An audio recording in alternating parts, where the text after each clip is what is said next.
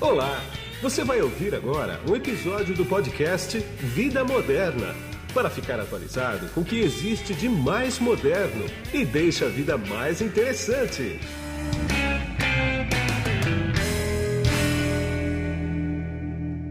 Bom, quem está na ponta da conexão aqui comigo agora, através do GoToMeeting da LogMeIn, é a Fabiola Sena, engenheira elétrica e diretora de assuntos regulatórios da Statcraft Energias Renováveis. Tudo bem, Fabiola? Tudo bem, Guido. Um grande prazer estar aqui com você hoje. Tudo legal, Fabiola. Agora me diz uma coisa, para posicionar o público que vai ouvir esse bate-papo nosso aqui, que ele vai ser bastante legal, porque a gente vai falar de energias renováveis, né? A Statcraft, ela é uma empresa o quê? Europeia, americana, uh, asiática? Da onde ela vem? A Statkraft ela é uma empresa de origem norueguesa, porém tem presença em 16 países, uma empresa global, é uma empresa que tem mais de 120 anos. Ela é a maior geradora renovável da Europa, líder em energia hidrelétrica, mas também produz energia a partir de fontes eólica, solar e também a gás natural. Entendi. É por aí que a gente vai, das energias renováveis, né? Tira uma curiosidade para mim. A gente, quando fala de energias renováveis, pensa logo na energia eólica, que é a gerada pelo vento. E aqui no Brasil, com a costa de 8 mil quilômetros, mais ou menos, né? A gente, os projetos que a gente conhece, que a gente vê, são todos na costa. É por causa do vento mesmo? Deve ser, né? É, o vento costeiro ele é um vento extraordinário mas é curioso que no Brasil existem 12 estados que possuem capacidade instalada eólica.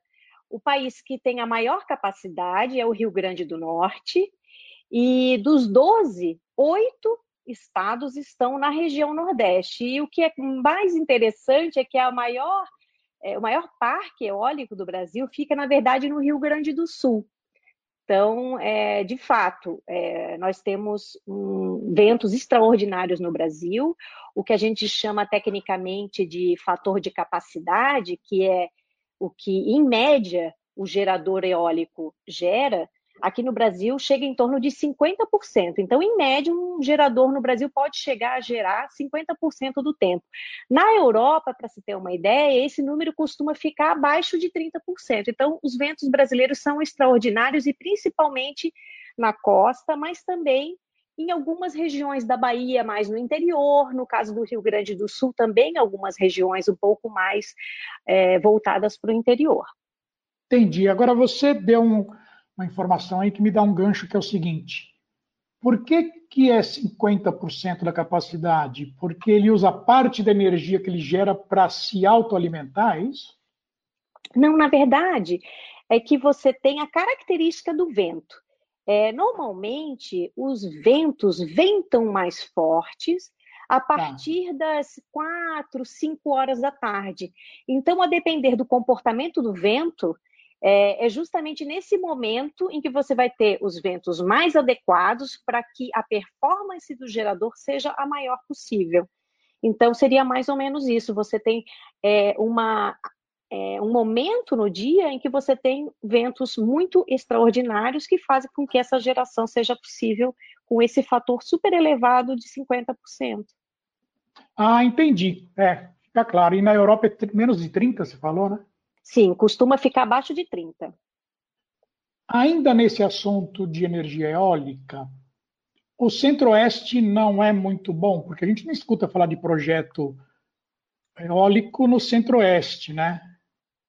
É, a região Sudeste e Centro-Oeste brasileira, ela é uma região muito positiva para as hidrelétricas e também para a energia solar. Né? Tá. Então, a gente costuma chamar que a região sudeste e centro-oeste brasileira é a caixa d'água do Brasil, é onde a gente tem a maior quantidade de energia hidrelétrica, maior capacidade é, instalada hidrelétrica do país. É uma região muito boa para de rios, com muitos rios. Sim, inclusive o aquífero Guarani é por aqui, né? Exatamente. São muitos, muito positiva em em rios, e o sol também. O sol do centro-oeste é muito bom. além do Nordeste também ser, mas o sol do Centro-Oeste também é muito bom. Aproveitamentos solares no Centro-Oeste. Tá, entendi. Agora, no teu cargo, diz que você é diretora de assuntos regulatórios, né? Mas os assuntos regulatórios remete a vários assuntos regulatórios, né? Ah, qual, qual que é a tua especialidade? Bem, nós cuidamos dos assuntos regulatórios que são afetos aos assuntos de mercado, né? Então, por exemplo, quando você tem uma melhoria, um aperfeiçoamento no desenho de mercado brasileiro, no desenho de um determinado leilão, quando você vai, por exemplo, abrir o mercado para que mais consumidores possam comprar energia de forma livre, quando você tem algum ajuste de alguma metodologia para cálculo de capacidade comercial das usinas. Tá. Então, nós é, cuidamos desse tipo de assunto. Entendi. Agora, aqui no Brasil, ele é um país que você pode considerar que ele é muito concentrado nas empresas de energia elétrica, né, de geração, ou não importa como, né, hidrelétrica, uh, tem as termoelétricas também, né, que, que fazem uma forte concorrência. Agora, vocês fornecem energia para quem? Para essas empresas ou vocês fornecem energias que vocês geram para o usuário final já direto? Acho que vale a pena falar que a Statcraft no Brasil ela tem duas linhas de negócio. Tá. O primeiro é a geração de energia. Ela tem 18 uhum. ativos de geração, com cerca de 450 megawatts de capacidade instalada. Ah. Desse valor aí, dois terços são de hidrelétricas e um terço de eólicas. Nós estamos tá. presentes em seis estados da federação: Rio Grande do Sul, Santa Catarina, Rio de Janeiro, Espírito Santo, Bahia e Sergipe mas também estamos no segmento de comercialização de energia, que é quando a gente ah, tá. compra, compra energia para revenda e também vendemos a nossa própria energia. Nesse segmento de comercialização, nós temos um escritório no Rio de Janeiro, mas também atuamos em São Paulo e em Pernambuco. Então, basicamente, hoje, a Statcraft, ela vende energia para distribuidoras de energia elétrica, que são aquelas que atendem, é, sobretudo, os consumidores regulados, que a gente chama os consumidores cativos, aqueles que não podem optar por escolher a sua energia, mas ela também vende energia para é, outros geradores e também consumidores livres, que normalmente são aqueles consumidores maiores, os consumidores que podem optar, normalmente industriais e comerciais. Entendi. Você me deu um gancho aí, que é o seguinte: você falou que vocês atuam em hidroelétricas também, né? Quer dizer, vocês têm hidroelétrica, hidroelétrica própria aqui, ou vocês fazem parte de um consórcio? Como que é? Nós temos hidrelétricas próprias e também participamos de. Temos duas participações é, menores em, dois, em, duas usinas com outros acionistas. Mas sim. temos sim é, várias usinas próprias, usinas hidrelétricas próprias. Elas são regionais? É, as nossas usinas hidrelétricas elas estão no Espírito Santo, Rio de Janeiro, Santa Catarina e Rio Grande do Sul. E você falou que você tem solar também, né? Não, solar a gente ainda não tem. A gente está estudando ah, é, tá. ampliar nossa capacidade com solar, mas ainda não temos. As nossas eólicas, elas estão em Sergipe e na Bahia. Ah, que é mais Nordeste, né? Exatamente. E recentemente, a Statcraft, em outubro de 2019, ela ah. foi a maior vencedora do leilão de energia nova com dois projetos eólicos. Esses ah. dois projetos juntos, eles somam quase 500 megawatts. Então, a Statcraft logo, logo vai ampliar, vai dobrar a sua capacidade instalada, que hoje é de 450 para cerca de mil megawatts médios, mil megawatts, melhor dizendo. Ou seja, Entendi. um gigawatt. É, um gigawatt. Ah, vocês estão no Brasil há quanto tempo? A Statcraft ela está de forma, vamos dizer assim, mais é, contundente desde 2015, quando ela é, comprou o controle da empresa que ela era acionista, não era acionista majoritária. Então, desde julho de 2015, a Statcraft está de forma contundente no Brasil. Como é que as pessoas recebem quando, você, quando, quando, quando vai ser instalado um, um projeto de energia eólica, por exemplo, porque eu acho bacana de ver aqueles, aqueles, como é, como é, como é que chama, como é que chama aqueles Os torres, você diz? Os, os torres, aerogeradores? Torres, é. Os aerogeradores, isso, a gente chama, isso. o nome técnico. Isso, isso. Quer dizer, porque ele muda a paisagem, né? Fica uma coisa bacana, fica uma coisa com a, com a cara de moderno, né? A, as comunidades, elas, elas acham legal isso, por exemplo? É interessante que a, a energia renovável, ela uhum. tem a grande característica de ser uma energia com baixo impacto. Né? Então, tanto o impacto ambiental quanto o impacto social. É, no caso das usinas eólicas, a gente tem aí um cuidado muito grande de fazer um, programas é, de educação ambiental, comunicação social, monitoramento de fauna, seja fauna terrestre, no caso de eólicas, solares e hidrelétricas, mas também aquática, no caso de hidrelétricas. Então, existe uma série de programas sociais e programas ambientais para que a influência dessa, desse empreendimento seja bem monitorado. Entendi. Você sabe que eu tive uma vez em Fernando de Noronha, já faz alguns anos, e tinha lá umas três torres dessas paradas. E não funcionaram nenhum dia que eu estava lá. Né?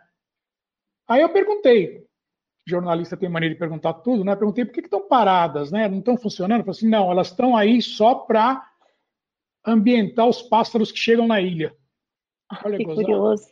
Curioso é, isso. É, porque aquilo não existia antes, os pássaros vinham normalmente, e era uma, e era uma rota de migração, sabe? Ah, interessante. Então, então eles iam deixar ali parado durante um ano para completar um ciclo, ciclo completo, completo de migração, para eles não se chocarem, entendeu? E ficar virando, podia ter morte de pássaro, alguma coisa assim. Achei bem interessante isso.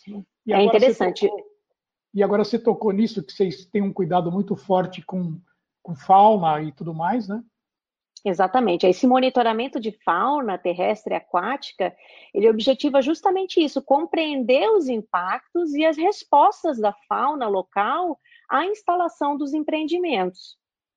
Agora, quais são os planos para o Brasil daqui para frente? Porque esse seu mercado é um, é um mercado que a tendência dele é crescer muito né, e rápido. Você tem toda a discussão da Amazônia, por exemplo, vocês não têm nada a ver com isso, mas ah, isso é sustentabilidade. No caso de vocês, também é, também é tratado como sustentabilidade, né? É, a Statcraft ela tem um slogan que é prover energia pura. Né? Então, para a companhia, prover energia pura vai além de gerar energia limpa e renovável é ser uma empresa ética, que, sobretudo, atue com integridade nos negócios, uma empresa cidadã e que se preocupe em reduzir os impactos causados nos meios físico, biótico e antrópico. É, especificamente para o Brasil, a Statcraft ela pretende triplicar de tamanho nos próximos anos.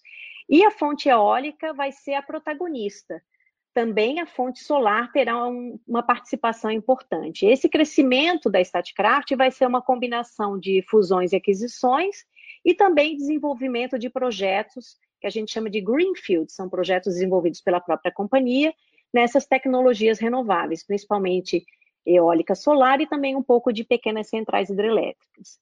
É, o Brasil é um dos principais mercados de crescimento em energia renovável. E dentre os países que a Statcraft globalmente está presente, é o país que destaca-se como uma das nações prioritárias. Então, imaginamos aí que para os próximos anos a Statcraft no Brasil vai receber boa parte dos investimentos previstos pela companhia globalmente. Agora me diz uma coisa, você tocou aí sobre a preocupação da empresa no tocante à sustentabilidade, né? Agora, vocês têm algum programa de educação ambiental e comunicação social nas comunidades que vocês atuam? Sim, sem dúvida. É, nós selecionamos escolas que sejam parte dessa área de influência dos empreendimentos e essas escolas são escolhidas para é, receber essas ações educativas é, que visem principalmente a expansão da consciência ambiental daquela comunidade. É, para isso, os múltiplos assuntos que permeiam a relação do ser humano com o meio ambiente são abordados em atividades pedagógicas e lúdicas. Tá. E como é que a comunidade recebe esse tipo de ensinamento, por exemplo? Eles percebem a importância disso? Sim, os projetos educacionais são muito positivos para essa região de influência do empreendimento, mas também temos outros tipos de projetos sociais, como é o caso de estímulo às artesãs locais. Especificamente no caso da Bahia, a Statcraft tem uma, uma participação muito interessante no, no projeto Artesãs Filhas do Vento. Elas trabalham com a palha do coco, que se chama licuri, e fazem uhum. uma série de artesanatos, e, e a companhia tem estimulado esse grupo de artesãs a desenvolver ainda mais essas atividades. Bom, Fabiola, para a gente finalizar agora, eu tenho duas questões para você, que é a seguinte. Primeiro, como é, que, como é que se distribui a matriz energética brasileira nas várias fontes de geração de energia, né? E os aerogeradores também, que são aquelas hélices enormes, né, com aquelas pás imensas. Ah, como é que foi a evolução tecnológica disso? Bacana, Guido. Ótima pergunta. O Brasil hoje ele possui 170 gigawatts de capacidade instalada. Tá. Desses 170 GB, 83% é renovável. E, e esse 83% está distribuído com 65% hidrelétrica, 9% eólica, 8% biomassa e 1% solar. É interessante ver que o Brasil é o segundo país do mundo com a maior capacidade e geração de energia hidráulica, atrás apenas da China. E no mundo, a energia hum. elétrica é predominantemente oriunda da queima de carvão, o que pois é. resulta é. em uma matriz com 26% de renováveis. Então, veja só, o mundo é 26% renovável, o Brasil é 83%. Então, aí Olha. dá três vezes mais renovável do que a média do mundo. Sim. Porém, vale a pena falar que, se a gente olhar apenas o ano 2009, o ano passado, 78% da capacidade nova adicionada veio de fontes renováveis. Então, veja que, embora o mundo tenha, é, em valor absoluto, pouca energia renovável, essa, essa adição de energia recente ela é predominantemente renovável. Né? E sobre a sua pergunta número dois, ah. sobre a tecnologia, né, especialmente da eólica, o Brasil, as primeiras usinas eólicas, os primeiros aerogeradores no Brasil, eles começaram a ser instalados lá por volta de 2009. Sim. E eles eram aerogeradores com uma tecnologia é, mais antiga, né? Então, assim, nesses últimos 10 anos a gente teve uma evolução impressionante. Então, para ter uma ideia, aqueles aerogeradores até 2011, mais ou menos, 2010, eles, eles tinham torres que variavam de 40 a 70 metros. Então, a estrutura completa variava de 60 a 95. Hoje em dia, 10 anos depois, você tem torres variando de 130 a 170. E a estrutura Puxa completa de 190 a 250. Então, assim, é, é mais que o dobro, né? É, é muito grande realmente. É. E, e, a capacidade individual dessas turbinas hoje, ela já chega em, em 4 mega, podendo algumas chegar a 5 mega. Então, você tem uma melhoria do fator de capacidade, uma maior eficiência, você tem mais economia de escala e com isso você tem menor custo. Então, a fonte eólica ela se torna cada vez mais competitiva por esse aspecto de inovação, de disrupção tecnológica. Da mesma forma, as solares, a gente não comentou, mas as solares também estão sofrendo essa disrupção. A tecnologia está cada vez mais moderna.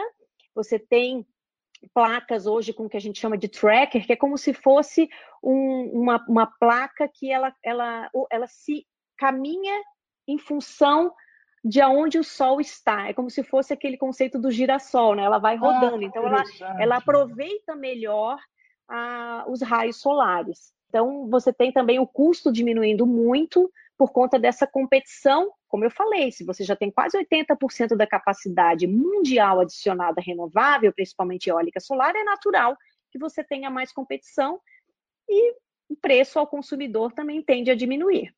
Entendi. Eu quero agradecer bastante o teu tempo comigo aqui. Eu sei que a tua agenda ela é bastante concorrida. apesar de estarmos todos confinados, mas parece que o tempo tem sido mais escasso do que quando não era, né? Impressionante isso. E a gente vai voltar a se falar mais para frente, tá? Tá bom, Guido. Muito obrigada pela oportunidade. Foi um prazer conversar hoje. Igualmente, aqui é Guido Orlando Júnior, diretor de conteúdo do portal Vida Moderna, que você acessa em www.vidamoderna.com.br. Tchau. Você acabou de ouvir um episódio do podcast Vida Moderna. Assine grátis nos apps Spotify, iTunes, Deezer, Tuning, Google Podcast e Android Podcast.